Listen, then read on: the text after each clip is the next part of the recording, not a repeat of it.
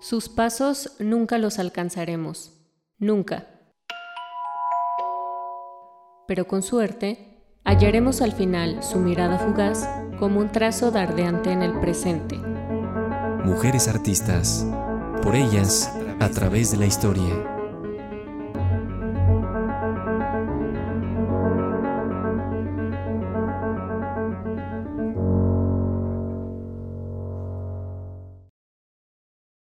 Hola, ¿cómo va tu semana? Por acá en Mujeres Artistas, por ellas a través de la historia, haremos un pequeño paréntesis sonoro en la serie. Venimos hablando de artistas de mediados del siglo XX mexicano. Ahora y con motivo de una bella exposición multidisciplinaria que tuvo lugar en diciembre del año pasado, para ser precisos del 17 de diciembre de 2022 al 17 de enero de 2023, donde jóvenes artistas guanajuatenses, entre ellas Cintli Canul, Giselle Sánchez, Acari Chaires, Berenice Gasga, Verónica León, Alejandra Barragán y Luisa Fernanda Ruiz, reinterpretaron, con el fin de rescatar la vida y obra de mujeres olvidadas en la historia del arte, retratos que datan y abarcan los siglos XVIII al XIX. Dicha exposición se llevó a cabo en el espacio cultural Cocay, muy cerca de la Lóndiga de Granaditas.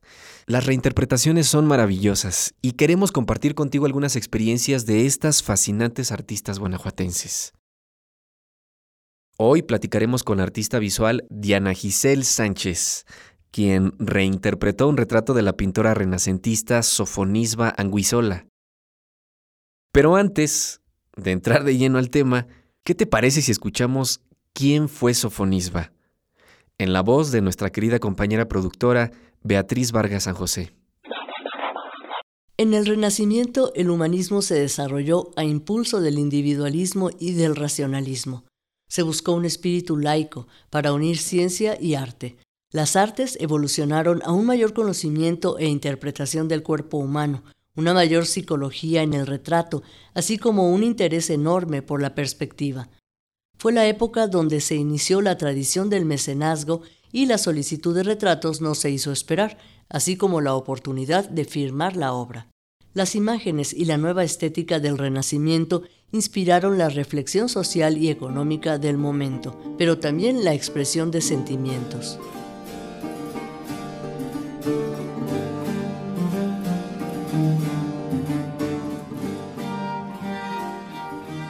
Para las mujeres artistas de la época, como lo fue Sofonisba Anguissola, se abrió la oportunidad de poder firmar algunos de los retratos más bellos del Renacimiento italiano. A pesar de ser reconocida en su tiempo, muy posiblemente por ser mujer, cayó en el olvido tras su muerte. Incluso, comenta Sandra Ferrer Valero, investigadora española, algunos tuvieron la osadía de atribuir algunos de sus cuadros a pintores varones de renombre. Esto no impidió que Sofonisba abriera el camino para otros pinceles femeninos que brillaron tanto o más que cualquier pintor reconocido. Nacida en Cremona en 1532, en el seno de una familia noble, Sofonisba tomó junto con sus seis hermanos el nombre de los principales protagonistas de la historia de Cartago. Esa no fue la única rareza que dio su padre, Amílcare Aguisola, a su amplia progenie. De un modo excepcional para la época, propició una educación humanista para su único hijo y sus seis hijas. Pronto, tanto Sofonisba como tres de sus hermanas destacaron en el arte de la pintura, aunque ninguna haría sombra a la mayor de todas. Viendo que Sofonisba y su hermana Elena empezaban a despertar un talento especial para el pincel, su padre les proporcionó los mejores maestros de la época, entre ellos Bernardino Campi y Bernardino Gatti. Siendo una joven muchacha de 22 años con un prometedor futuro como artista, Sofonisba viajó a Roma, donde tuvo la gran suerte de conocer a Miguel Ángel. A pesar de tener grandes maestros, su condición de mujer le impidió profundizar en el estudio del cuerpo humano iniciado por los artistas del Renacimiento. Por supuesto, hubiera sido un escándalo que una mujer hubiera visto un cuerpo desnudo, es por esto por lo que muy probablemente Sofonisba optó por profundizar en el retrato, estudiando los rasgos faciales y las expresiones de los rostros que inmortalizó. En 1558, cuando Sofonisba era una gran conocida en los círculos artísticos italianos, emprendió un viaje a Milán, donde pintó al duque de Alba. Este retrato fue la llave para entrar en una de las cortes más importantes del momento, Con tan solo 27 años, Sofonisba fue nombrada pintora de corte en el Madrid de Felipe II y dama de compañía de su tercera esposa, Isabel de Valois. Ahora sí, Giselle, para hablar de tu reinterpretación sobre Sofonisba, platícanos primero qué fue lo que te atrapó de esta artista. Sí, eh, Sofonisba es de las primeras mujeres reconocidas en el Renacimiento como tal, como pintora, como artista y tiene una vida muy larga y sí está como llena de éxitos, ¿no? Es como de las mujeres que sí lograron el éxito como artista en su época, pero que desgraciadamente al morir se olvidó prácticamente todo acerca de ella, o sea, en la actualidad es un poco difícil encontrar información acerca de ella y la verdad es que yo misma no la conocía. O sea, nunca había escuchado hablar de. Y ahora que te documentaste de su biografía, de su trayectoria, de su obra, ¿qué fue lo que, lo que te ancló, lo que te llamó la atención de su personalidad, por ejemplo? Dentro de su obra me gusta mucho la manera en la que retrata a las personas, ¿no? Ella es como tal una retratista, es considerada como retratista y todo su trabajo, pues la mayoría son escenas familiares o escenas religiosas, pero siempre vemos eh, retratos. No tenía oportunidad, por lo mismo, por ser mujer, no tenía acceso a, una educación completa artística. No podía acceder a tomar clases de anatomía, ¿no? Por ejemplo, o, clases de, dibujo al natural. Tener los modelos desnudos ahí enfrente era impensable para, una mujer, ¿no? Y a pesar de ello, me llamó mucho la atención las obras que tiene de, de, retratos y de escenas familiares porque muestra las emociones, ¿no? En todos los rostros que ella retrata es muy fácil reconocer las emociones que se dice, y, creo que sí, como en mi propia experiencia, que es muy difícil poder mostrar eso, ¿no? O, poder este, captar una emoción en un rostro y poder plasmarlo como tal en, en la obra. Yo creo que eso fue lo que más me llamó la atención. Pienso ahorita que lo mencionas, por ejemplo, en este retrato que hace de su familia, ¿no? Cuando están en el tablero de ajedrez, en donde se ven pues las, eh, las sonrisas de sus hermanas, los movimientos que están haciendo, las miradas, Ajá. pero también el paisaje que muestra detrás, es decir, no es, no es un lugar encerrado, es un lugar en donde nos está mostrando las costumbres, la forma en la que se vestían, por ejemplo, también el estrato social al que pertenecían. Entonces todo eso queda plasmado dentro de sus obras y es lo que... Sí, eh, al final de cuentas era lo que tenía permitido, digamos, ¿no? Eh, pintar. ¿No? Las escenas a las que ella tenía acceso. La partida de ajedrez se llama esta pintura. Sí, y de cualquier manera, también en mi propia experiencia, cuando uno empieza a dibujar o a pintar, te remites a lo que tienes a la mano, ¿no? Quieres dibujar una mano de alguna manera y tomas como ejemplo tu propia mano. Quieres dibujar un rostro y tomas como ejemplo tu propio rostro, ¿no? Cuando no tienes acceso a un modelo, tomas como referencia tu propio cuerpo, entonces, ella era también lo que tenía a la mano, ¿no? Las escenas con su familia, las tardes con su familia, escenas religiosas. Además de sus muchos autorretratos, que eso es un punto en el que tendremos que aterrizar. Sí. Ella misma se autorretrató de varias formas, pero se me viene ahorita a la mente la pintura en donde está su maestro que la está pintando. De hecho, esa fue una de las obras que, que justo elegí para la reinterpretación. Es su primer maestro, Bernardino Campi, es el primer taller al que asiste, el que se encarga su papá de, que pueda asistir y es también como una revelación porque no era común que las mujeres fueran aceptadas en los talleres, ¿no? De maestros de pintura de los locales. Entonces, me gustó esa obra precisamente por toda esta carga. Ese juego de espejos, ¿qué te dice? Pues como verse, ¿no? Como, como por fuera, como hablar de ti en tercera persona como hacer una reflexión de ti, pero como desde afuera, ¿no?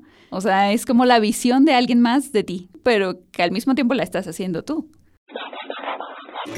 Hay un, hombre eh, de tres cuartos de perfil mirando hacia el espectador y en el fondo una mujer. Eh, al principio no se sabe exactamente cuál es la relación entre ellos y parece que están en el mismo espacio porque se ha querido difuminar, a mi modo de ver a propósito, la diferencia entre el lienzo y la pintura, de tal modo que el objeto representado, que es la propia sofonisba, parece formar parte de la, conversación. Luego, precisamente por el toque, por el, bastón eh, que hay entre los dos, se crea esta, estos dos planos, dos planos de cuadro y dos planos de realidad, la mujer pintada y el pintor que la están pintando. Esto mm, yo creo que, y aquí demuestra precisamente Sofonisba cómo es una persona profundamente inteligente y culta, ¿no? nos remite en realidad eh, al mito de Pigmalión. Pero claro, no se trata de que la obra de arte hable, sino de convertir a, a una mujer, en este caso, en, y no en una obra de arte, sino en un artista. Es decir, el, pintor eh, Campi fue, crea, dándole a los instrumentos necesarios, crea de esta, esta joven sofonisba, la convierte en un artista. Y esto es lo que habla el, el cuadro, de esta esta especie de pigmalión a la inversa en que un pintor permite a una joven, a una bella joven, convertirse en artista. Pero aún es más, porque claro, ¿quién está pintando el cuadro? La que lo está pintando es Sofonisba. Entonces se crea una especie de retrócano ya casi muy barroco, podríamos decir, y, muy velazquiano, casi también muy antes Velázquez, pero ya hay esto en que ella es en el fondo la que le pinta a él pintando pintando a ella. Es decir, que ella en el fondo es la que sale como vencedora total, porque ella es la que es capaz de representar la escena en su totalidad. Y cuéntanos cómo fue tu experiencia al replicar esa obra de Sofonisba. Cuando la vi, cuando la escogí, primero pensé en hacer una pintura, ¿no? Pero me parecía muy obvio hacer una pintura de una pintura me parecía que era como la solución fácil para mí, ¿no? O sea, replicar una pintura haciendo una pintura. Y quería que hubiera algo más de mi propuesta en, en la obra que yo estaba haciendo, que realmente fuera una reinterpretación. Y pensaba en estas cosas que yo creo, estoy, me aventuro a decir que, que, casi segura, ¿no? De que si Sofonisba hubiera tenido la oportunidad de estudiar anatomía, la hubiera tomado. O sea, si ella hubiera tenido esa, esa educación, ese acceso como a esa educación de dibujo al natural, de dibujo anatómico, seguramente lo hubiera hecho, ¿no? Porque sí muestra tener mucha técnica en todas sus obras y se centra en los, en los temas que le fueron permitidos como mujer, que, le eran permitidos como mujer. Entonces, cuando la reinterpreté, quería evidenciar esta parte. Me parecía como la carga de la pintura más importante, ¿no? De, de su época. Y precisamente en el Renacimiento hay muchos desnudos. Se puede ver pintura de desnudo por todos lados, ¿no? Y el Renacimiento, una parte esencial del Renacimiento es precisamente eso, como el cuerpo humano. Entonces, al no haber pinturas del cuerpo humano de ella, me hablaba como precisamente de esta restricción, que creo que si no la hubiera tenido, claro que lo hubiera hecho, porque era finalmente lo que se hacía en la, en la época. Y quería como darle esta oportunidad, o sea, que ella hubiera podido dibujar desnudos, ¿no? Entonces, cuando hice la pintura, mezclé mi pintura, mi propia interpretación de esta pintura con la de ella. Es un mosaico, al final de cuentas, la obra que yo hice es un mosaico y hay algunos cuadros de este mosaico que tienen la, imagen original, ¿no? que repliqué la, la, pintura original, y hay otros que modifiqué y puse a Sofonisba desnuda. Pues fíjate que yo creo que nos gustaría conocer precisamente qué es lo que te dejó hacer este trabajo, esta reinterpretación de ese retrato. Eh, pues la parte más importante creo que es como el coraje que ella tenía, ¿no? O sea, poder encontrar, porque al final de cuentas se habla de que jugó bien sus cartas todo el tiempo, que supo cómo acceder a lugares para poder exhibir su obra, que como mujer no hubiera tenido la oportunidad, como se acostumbraba en, en esa época, ¿no? En el Renacimiento, el mecenazgo papal, poder juntarte con algún artista ya famoso, ¿no? Que, que pudiera tenerte como pupilo. Todas estas cosas que, pues sí, para los hombres era común, ¿no? Pero para las mujeres no había esta apertura. Entonces, la manera que ella encontró de, de tener esta visibilidad y al final éxito fue la corte, fue llegar a, ser pintora de la corte.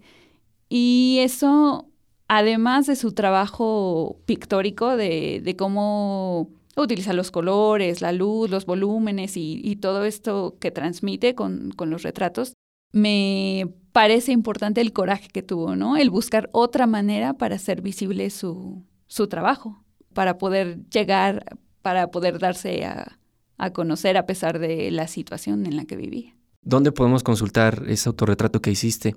El autorretrato estuvo expuesto el mes de diciembre en Espacio Cucay, que está aquí en Guanajuato Capital, en San Javier. Pero las obras están en mis redes sociales, en Instagram, en Facebook, estoy como Giselle Sánchez. Ahí pueden encontrar las, las dos obras. Tengo un espacio Mm, se llama Casa del Horcado, es un taller en el que colaboro con otro colega, está abierto al público, bajo cita porque no, no tenemos un horario fijo, ¿no? Es el lugar donde trabajamos, pero las obras en físico están ahí.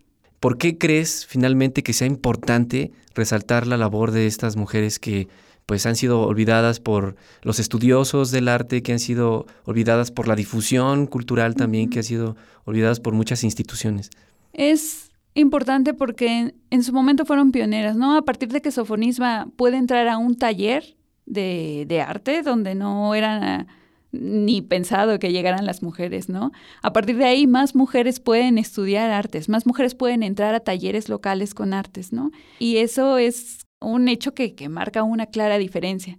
Además de que muchos de sus retratos han sido copiados por artistas posteriores, ¿no? Artistas famosos que son bastante reconocidos y que de repente cuando estás aprendiendo necesitas eh, retomar, ¿no? Necesitas volver a estos maestros y poder aprender las técnicas, ¿no? Entonces, en este sentido también es importante. Ella dejó un legado. Hay muchas obras que ni siquiera se han reconocido como suyas y hay otras muchas que ya se le han atribuido a otros artistas más famosos, ¿no?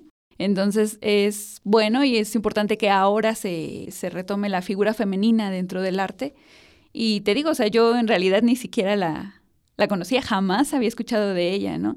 Y dentro de la escuela de artes como tal, no, no te hablan de mujeres artistas, ¿no? La historia siempre ha sido como de los nombres más reconocidos y los más reconocidos. Sí, en, su, periodo, en su periodo, por ejemplo, Miguel Ángel, ¿no? Ah, claro. Ya ves que está esta anécdota donde su papá le manda un cuadro a Miguel Ángel, ¿no? Para que la reconozca. Y hace rato mencionaste algo que me, que me hizo un montón de sentido también en, en la documentación que hice, que fue justo que el que sus obras hayan sido replicadas y que se hayan enviado a copiar posteriormente, este, aún sin saber quién era la autora y quién era el, que estaba retratado, pero por la belleza, por todo lo que le significaba, se enviaban a replicar, pues es uno de los motivos por los cuales deberíamos, o más bien tenemos que este, asimilar la importancia de su, de su papel en el arte.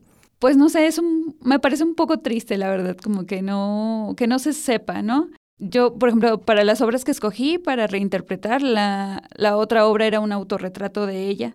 Y escogí una eh, que era inusual, ¿no? Porque se hablaba de todas las joyas y de las vestimentas que, que ella retrataba de, de, los personajes de la corte, que eran directamente suyos, ¿no? Pero para el autorretrato que escogí de ella también está ataviada así y eso es inusual, ¿no? Decían, tal vez hay muchas teorías, tal vez le prestaron las joyas para el retrato, tal vez ella se las puso, tal vez fue un regalo porque era una persona muy querida dentro de la corte. Pero ya cuando yo lo reinterpreté, pues quise poner, yo trabajo normalmente con muchas manchas, entonces quise poner estas manchas en su retrato y hacer como esta relación con el tiempo, ¿no? Como ha sido olvidada, ha sido dejada, su, su figura, su, su historia se ha ido desdibujando con el paso del tiempo y es importante que sea, que sea retomada. Sofonisba tuvo una vida longeva, llegó a los 93 años de edad, muchos años, en los que fue aclamada como gran artista gracias a sus más de 50 retratos y autorretratos. Grandes pintores como Miguel Ángel o Van Dyck admiraron públicamente su obra. Aunque tras su desaparición el 16 de noviembre de 1625 la pintora renacentista cayó en el olvido, su obra influyó en grandes maestros futuros e inspiró a grandes artistas femeninas que como ella también destacaron con pincel en mano. Algunas de estas grandes pintoras fueron Artemisa Gentileschi, Bárbara Longhi o Fede Galizia. Mujeres artistas por ellas a través de la historia. Antes de irme quiero mencionar dos cosas importantes. La primera, que la biografía que escuchamos dentro de la plática fue tomada de la página web mujeresenlahistoria.com de la investigadora Sandra Ferrer Valero, de quien, por si estás interesado en el tema, te recomiendo su último libro, Pioneras del Feminismo, que es un apasionado relato de las primeras mujeres que lucharon por la igualdad. Si te interesa ligarte más con su trabajo, puedes seguirla en su perfil de Instagram, como Sandra Ferrer Valero 76, todo junto, donde constantemente nutre la curiosidad con datos valiosísimos de mujeres revolucionarias. Y la siguiente, que el material que escuchamos sobre el autorretrato de Sofonisba fue tomado del canal de YouTube de la Universidad Nacional de Educación a Distancia, UNED por sus siglas, de España. El video se titula Sofonisba Anguisola, una pintura renacentista del año 2020, y el comentario que escuchamos es por parte de la especialista Amparo Serrano de Aro, profesora de Historia de Arte de la UNED. Te recomiendo muchísimo este material. La misma historiadora, al final del video, hace una crítica sobre la exposición que se llevó a cabo de Sofonisba junto a la Vina Fontana, que tuvo lugar en el mismo año, 2020, en el Museo del Prado en Madrid. Bueno, así llegamos al final de este programa. Por favor, cualquier comentario sobre esta y otras producciones, no dejes de escribirnos a nuestro WhatsApp 473-147-5568. Recuerda que además de la forma convencional, puedes escucharnos en streaming por Spotify o en nuestro canal de YouTube como Radio UG. Soy Mario Vargas y te agradezco enormemente la compañía. Hasta la próxima. Giselle Sánchez nació en la Ciudad de México en 1988. Es artista visual y actualmente radica en Guanajuato Capital. Se formó como licenciada en Artes Plásticas por la Universidad de Guanajuato. Tiene además un curso de arte en París, becada por el IMBA en el 2007, un diplomado en pintura por la Universidad del Claustro de Sor Juana entre 2008 y 2011, así como un programa de formación técnica en museografía por la Escuela de Museografía José Chávez Morado entre 2016 y 2018. Dentro de sus exposiciones individuales destacamos, en 2015, Con Dinero Baila el Perro, en Espiral, Sexto Foro Cultural Universitario. Cuenta con una docena de exposiciones colectivas como su participación en el 2016 en la Bienal de la Universidad Nacional Autónoma de México, Artes Visuales, Sedes Universitarias.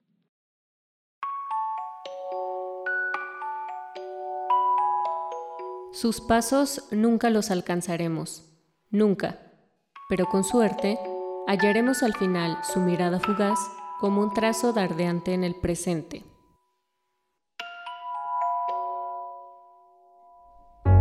Mujeres Artistas por ellas a través de la historia es una producción para las audiencias de Radio Universidad de Guanajuato, realizada por Sandra Verónica Villanueva y Mario Vargas.